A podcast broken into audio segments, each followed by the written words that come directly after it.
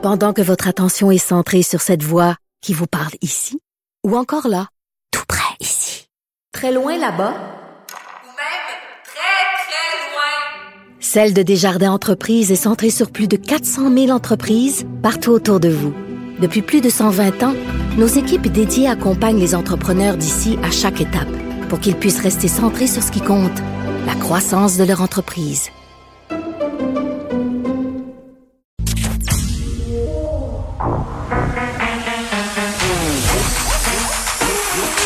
Elle a une opinion sur tous les sujets. Pour elle, toutes les questions peuvent être posées. Geneviève Peterson. Cube Radio. Salut tout le monde, bienvenue à l'émission Frotte Frotte Lave Lave. C'est ce que je fais à chaque début d'émission. Parfois, je réussis à finir à temps hein, de frotter avant de commencer à vous parler, mais là aujourd'hui non. Donc euh, pendant que je vous parle, si vous entendez le petit son, c'est moi qui frotte le micro parce qu'on est euh, encore évidemment à rapporter des nouveaux cas de Covid-19. Je pense qu'on s'en sortira pas avant un méchant bout. Je voyais passer des articles hier euh, de journaux où on nous disait "Hey, attachez votre sucre avec la broche, la gang, parce que ça va durer des mois. pas besoin de vous dire que ce 28 jours-là, c'était un petit peu comme quand tu laisses quelqu'un puis tu dis euh, j'ai besoin d'une pause. Tu sais quand tu dis ça à ton chum là, ah, j'aurais besoin de, de, prendre un petit temps pour moi là, c'est pas toi, c'est moi là, j'ai besoin d'être seul. Ça c'est le mot de code pour dire euh, bientôt je vais te laisser. C'est la même affaire pour le 28 jours. C'est le mot de code pour nous dire que ça va être 28 semaines finalement. Mais quand même, 1203 nouveaux cas aujourd'hui. Puis là, je voyais ça, puis j'étais là, oh my God, tu sais, on, depuis quelques jours, on se disait, on est en bas de la barre des 1000. Monsieur Legault nous avait dit, réjouissez-vous pas trop vite. Je penserais, je pensais pas que ça allait être à ce point-là. Euh, mais quand même, il faut savoir que dans ces 1203 cas-là, c'est 844 qui sont dans les 24 dernières heures. Euh, bon, et la différence entre les deux, euh, ce sont euh, des cas qui ont été répertoriés il y a quelques jours, je pense entre le 8 et le 10 octobre. Bon, ça ne fait pas une belle jambe tant que ça, vous allez me dire, là, mais quand même, ça me rassurait. On est encore en dessous de la barre des 1000 aujourd'hui si on fait fi de, ces cas-là. On peut pas vraiment le faire. on se raccroche à ce qu'on peut. On continue à suivre euh, les petites consignes, hein, comme on dit. Et ce soir, je vais risquer ma vie, tout le monde. Peut-être, peut-être que je vais aller au Costco. Je sais pas encore de quoi ça va avoir l'air. Triple masque, triple paire de gants, triple patience pour aller euh, chercher des collations pour mes enfants. Je le sais, c'est un problème mondial et j'aime vivre dangereusement, mais je vais vous faire part de mon expérience demain. si je reviens en un seul morceau parce que j'ai jamais vu autant d'agressivité que dans le parking du Costco et dans les allées.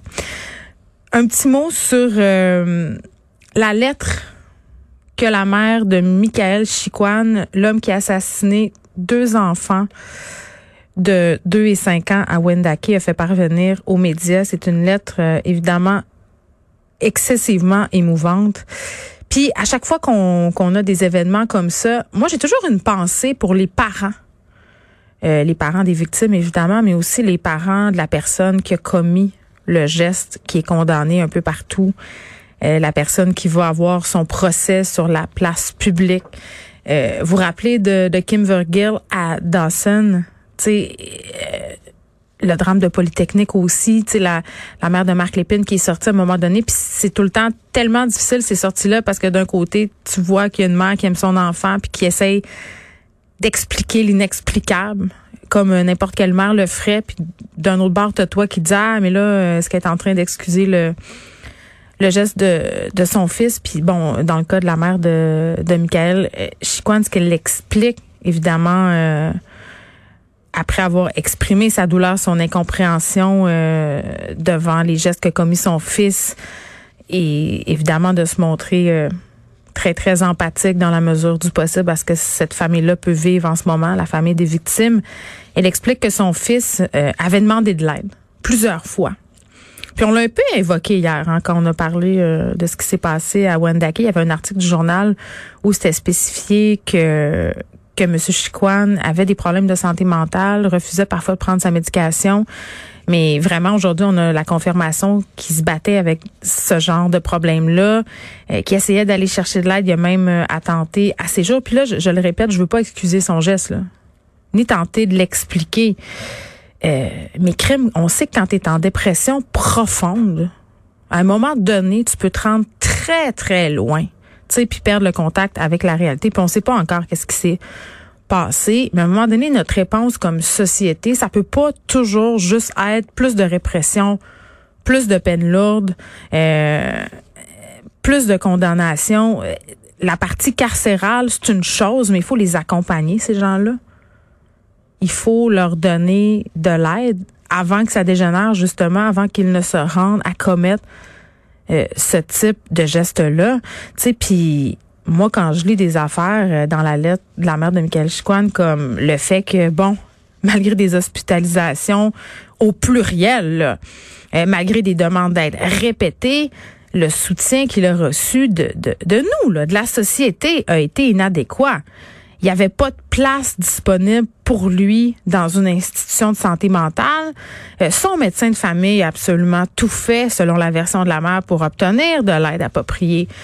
Mais le seul suivi qu'il aurait reçu, c'est un appel téléphonique d'un psychiatre qui a duré dix minutes. Et après, on lui a prescrit une médication.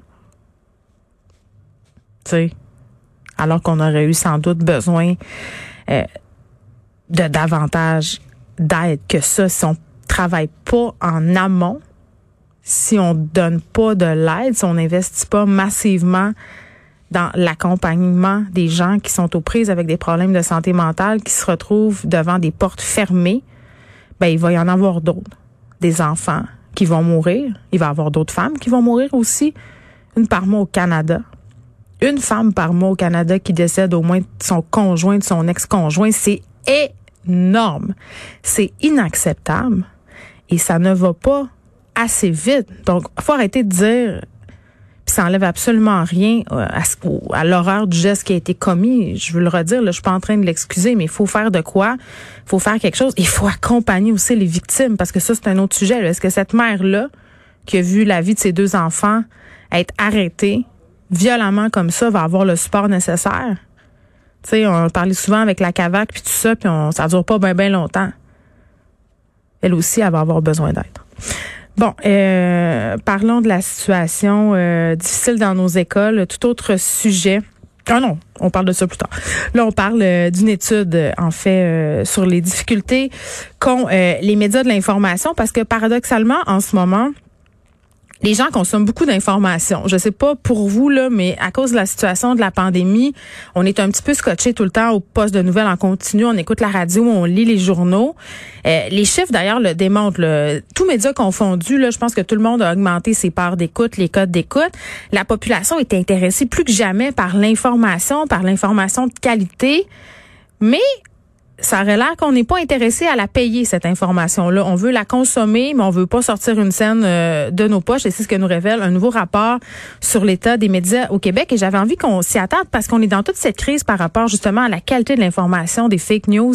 Et qu'est-ce qu'on pourrait faire? J'en parle avec Daniel Giraud, qui est chercheur au Centre d'études sur les médias de l'Université Laval. Monsieur Giraud, bonjour. Oui, bonjour madame. Je pense qu'avant qu'on se parle de la crise des médias, il faudrait d'abord qu'on explique un peu comment un média, ça fait de l'argent. Ah, un média fait de l'argent, surtout par les revenus publicitaires qu'il touche. Là. Euh, ça varie un peu d'un secteur à l'autre, mais prenons l'exemple des quotidiens, par exemple. Euh, c'est maintenant de l'ordre de 70% Dans les magazines, c'est un peu moins. Mais à la télévision et à la radio, c'est essentiellement par la publicité, vous le savez bien. Alors, euh, à, part, quelques petites exceptions peut-être, mais en général, donc la publicité, c'est la source de financement principale. Et malheureusement pour les médias, d'information ou de divertissement, euh, là ici j'inclus la télévision et certains magazines, mm. euh, les annonceurs, ceux qui payent pour la publicité, en place de moins en moins dans les médias, ils vont vers Google, Facebook, YouTube et les autres. Et euh, cette, ce, ce virage vers les plateformes hors médias continue de s'accentuer, si bien que les médias s'affaiblissent de plus en plus, perdent des revenus et euh, les quotidiens ne sont pas rentables en général. Euh, les stations de télévision généralistes comme TVA perdent de l'argent depuis quelques années déjà. Hein, ils ne font pas que de l'information, mais au total, ils perdent de l'argent.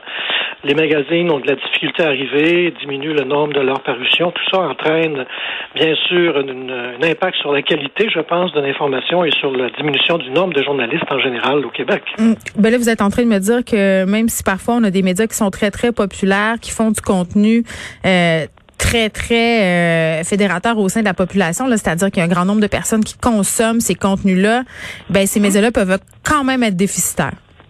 Oh oui, tout à fait, parce qu'ils perdent de la publicité et, comme je disais d'entrée de jeu, c'est la principale source de leurs revenus. Donc, si la publicité chute, et moi, on a des chiffres là, qui vont jusqu'à 2018, on en aura maintenant jusqu'à 2019 bientôt, les données sont pas toutes sorties, mais c'est 620 millions qu'ont perdu les médias québécois. Hmm en publicité qui est allé vers les, sources numériques hors médias. J'exclus là-dedans euh, ce que les journaux peuvent toucher. Euh, sur, sur, leur site Internet ou leurs applications, et la même chose pour les autres médias.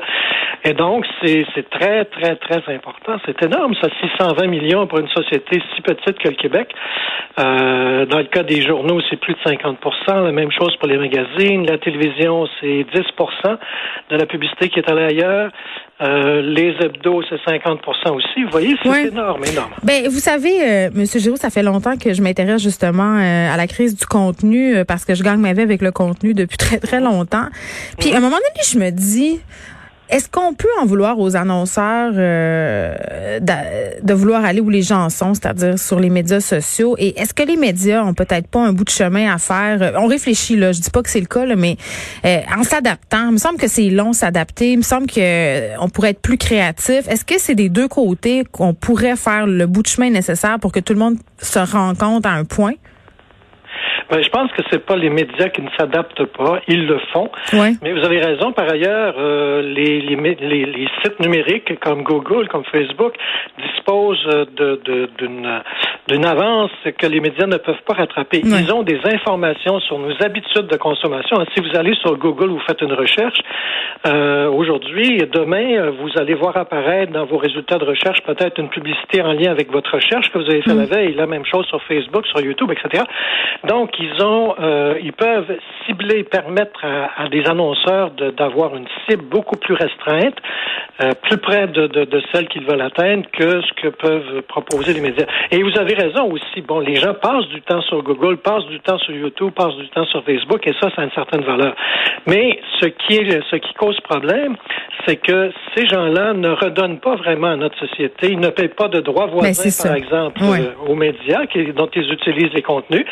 Euh, et aussi, bon, ils ne payent pas d'impôts au Canada, au Québec, euh, très très peu. Alors tout ça est une injustice euh, incroyable. Ben, oui, puis pour moi, le problème, évidemment, se situe là, mais aussi par rapport à peut-être ce à quoi on nous a habitués au départ quand tout le monde s'est un peu énervé avec le numérique. Là. Si, on, si on recule quelques années en arrière, euh, les médias imprimés ont fait le saut sur Internet, se sont mis à voir euh, euh, bon des sites, ils se sont mis à afficher leur contenu, donc leurs nouvelles sur des sites. On nous a habitués à un modèle gratuit, OK? Puis là, du jour au lendemain, on me dit, ben écoute, Geneviève, faut que tu payes. Ben je veux mm. pas. Pourquoi je paierais quelque chose que j'ai gratuitement depuis des années? C'est difficile de rentrer ça dans la tête des gens que le contenu de qualité, ça se paie. Oui, ça, vous avez raison. Et euh, vous avez d'autant plus raison qu'il n'y a pas de consensus là-dessus au Québec. Il y a des médias qui continuent d'offrir leur contenu euh, entièrement gratuitement. Alors, euh, tant qu'il y en aura un certain nombre d'importants médias qui le font de cette manière, ben, ça va être difficile pour les autres parce que ce que les gens vont faire, ils vont ne, pas payer pour ceux qui, qui leur demandent de payer. Mm. Ils vont aller s'informer sur les autres sources gratuites. Alors, on ne réglera pas le problème. Euh, il faudrait qu'il y ait un certain consensus. Euh, ailleurs en Europe et même aux États-Unis, là, euh, les gens payent maintenant pour avoir de l'information, en tout cas d'un média écrit, très certainement. C'est très très rare que les, les médias écrits n'ont pas une barrière à l'entrée, n'offrent pas gratuitement toutes les nouvelles. Mais est-ce que c'est parce qu'on modèle-là de la misère à s'implanter ici? Ben est ok. Est-ce que c'est pour des raisons sociétales parce que peut-être qu'ici on accorde moins de crédibilité et d'importance à la chose intellectuelle qu'en Europe, par exemple? Euh, je ne suis pas certain parce qu'aux États-Unis, c'est une façon de, de, de, de se financer qu'on a trouvé. Alors ici, on devrait peut-être le faire aussi. Mais vous voyez, par exemple, la presse, pour donner cet exemple-là, a choisi un modèle de gratuité et ils ne veulent pas le remettre en question. Oui, mais ça va euh, pas très bien. Là, ils sont rendus une OSBL. euh, ouais, bon. Et puis ils vont, ils vont, ils vont demander des dons, puis etc. c'est ça. Le journal de Montréal, le journal de Québec sont payants dans leur forme papier, mais vous allez trouver leur contenu sur le site hmm. internet très très facilement, gratuitement. Alors, il y a comme un problème là. Et euh, moi, j'espère qu'on va qu'on va tranquillement mettre des barrières pour que les gens s'habituent effectivement à payer de l'information. Ça coûte de l'argent, ça coûte beaucoup de l'argent, l'information de qualité, l'information fouillée. Oui. Euh, mais tu sais, vous savez euh, quand même, puis là, je veux pas être déprimante, là, Monsieur Giroux, mais quand on regarde les textes qui pognent le plus sur les sites des journaux, c'est rarement la grande enquête, c'est plus les recettes de crème anti-âge de Kim Kardashian. Fait qu'on a peut-être une petite ah, réflexion à faire. je suis pas certain, je suis pas ben. certain du tout. les gens, l'intérêt premier des gens, c'est de connaître ce qui se passe autour d'eux. Euh, et euh, il y en a pas mal dans les médias quand même. Là, hein. Ben oui, j'ose le croire puisque j'en ai fait mon métier, mais quand même, force est d'admettre que parfois, euh, ce que je veux plutôt dire, c'est que les journaux se sont rendus compte qu'on n'avait pas besoin d'investir tant que ça dans du contenu. D'ailleurs, c'est pour ça qu'on a beaucoup, beaucoup de chroniqueurs en général dans les médias. Produire de la chronique, ça coûte moins cher que d'envoyer un journaliste deux semaines au Congo. Tu sais, ça, c'est juste un plus un égale deux. C'est ce que je voulais dire. Vous parlez de l'international, c'est un petit peu autre chose. D'une part, ça coûte cher, c'est sûr que c'est pas pas ça qui intéresse le plus grand nombre d'électeurs. Mm. Mais euh, prenons l'exemple des élections américaines, par exemple. Ben, je pense que là, il y a un intérêt ici euh, à suivre ce qui se passe aux États-Unis, comprendre le mieux possible, voir quelles sont les, stratégies des uns et des autres. Pas peut-être pas dans le détail pour tout le monde, mais euh, tout le monde est un peu aux aguets pour voir euh, si M. Trump, qui a une attitude qu'on connaît pas vraiment ici au Canada, ça, nous ça nous déroute. ben, comment il peut réussir à garder une clientèle aussi fidèle et peut-être qu'il sera même réélu. Alors, mm. ça, c'est un sujet international qui intéresse, comme, aussi de savoir comment dans d'autres pays on fait face à la, pandémie de la COVID. Ben, bien sûr, puis je pense que je vais revenir à ce que je disais au début, M. Giraud, on a vraiment besoin d'informations euh, de qualité parce qu'on fait face justement à tellement de fake news, on sait plus euh, comment départager tout ça, donc c'est très, très important. Euh, je pense que les gens comprennent que de l'information de qualité, ça coûte des sous, et à un moment donné, si on veut s'informer comme, comme du monde, il faudra sortir ces sous-là de notre portefeuille. que veut-on? Oui, oui, vous avez raison, vous avez raison. Mais je pense que c'est une uniformité. toujours demander au gouvernement de, se substituer tout le temps. Euh, mais heureusement, le gouvernement veut agir sur d'autres, euh, d'autres, euh, d'autres terrains. demander, par exemple, de payer des droits voisins aux médias. Oui, puis les redevances des contenus qui, qui publient sans arrêt. Comme, comme l'Australie a décidé de le faire et bon nombre de pays européens aussi. Daniel Giroux, merci, chercheur au Centre d'études sur les médias de l'Université Laval.